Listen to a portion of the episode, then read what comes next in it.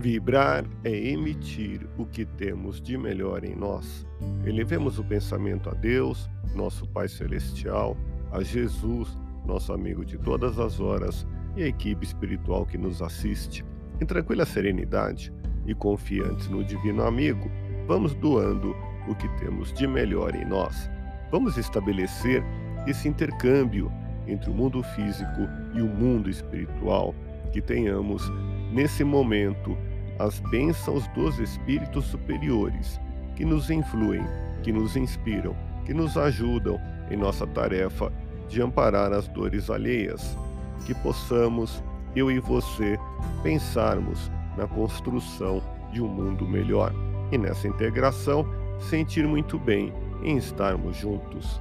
Acalma quem lhe procura irritado, escuta-o falar, desejando-lhe em pensamento a serenidade Vibremos por aqueles em estado de aflição, envolve-o em suas vibrações de paz, acolhendo-lhe a queixa em silêncio. Mas atenção, saiba não entrar em sintonia voluntária com o mal.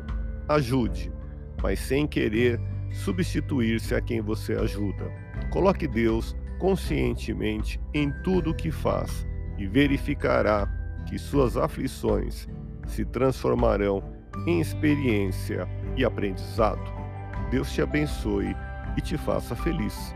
Que Jesus seja louvado.